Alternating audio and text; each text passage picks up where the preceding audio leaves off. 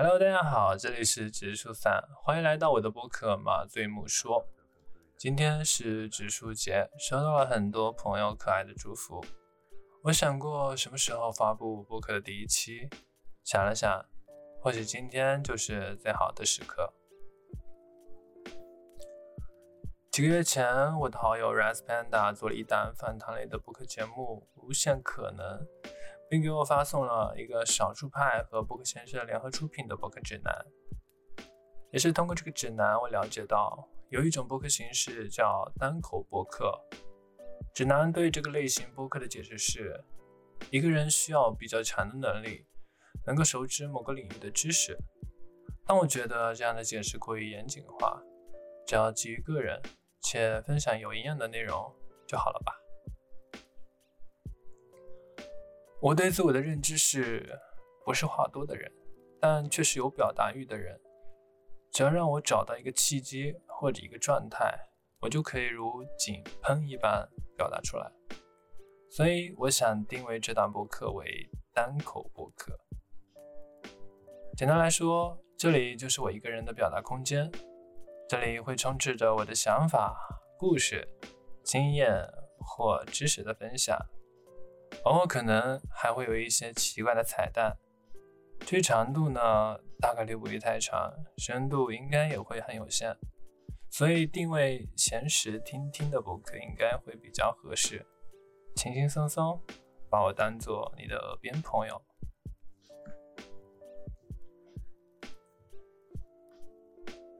你或许会好奇，为什么我的博客要叫马醉母说？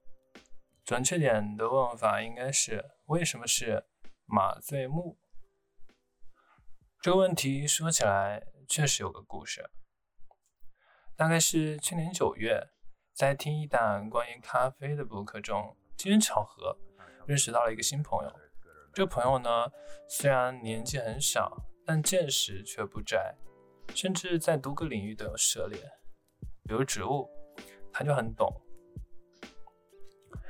在大概有了一些彼此的基础认知之后，他告诉我，自己因为从小就喜欢植物，所以可以跟植物共情，喜欢用植物来形容别人，而我给他的感觉就特别像马醉木，内心是坚韧的格律和木褐色，他是这么形容我的。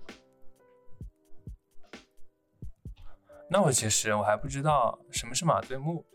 但我却能感觉他的表达非常有道理，而且这个植物的名字确实和我有点缘分，因此在那后不久，我便在家里养了马醉木，还养了两棵。到目前为止呢，挂了一棵，还剩一棵。尽管如此，这已经是我养过最久的植物了。至于为什么那一棵会挂，其实是因为几个月前我的一次长达十多天的旅行。其中一棵呢，因为枝条较短，时间久了根部就裸露了出来，因此没有熬到我回来就枯了。我看到它衰败的样子，我也哭了，但我没有放弃，我把它的枯叶和枝干都剪了以后，还是把它放进了瓶子里，希望有一天它可以复活。知道自己对植物的理解有限。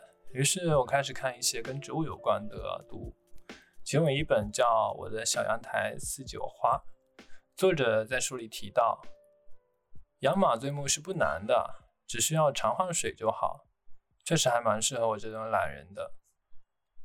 我于是继续去翻看跟马醉木有关的读物，有一天发现清松发现松本清张有一本书叫《卖马的女人》，里面就有提及。马醉木这个名字的由来，马醉木的叶子和茎都含有毒的成分，牛马食用后都会全身麻痹，因而得名马醉木。在这里我就有个脑洞，如果因为这样的话，为什么不叫牛醉木或牛马醉木呢？难道只是为了好听吗？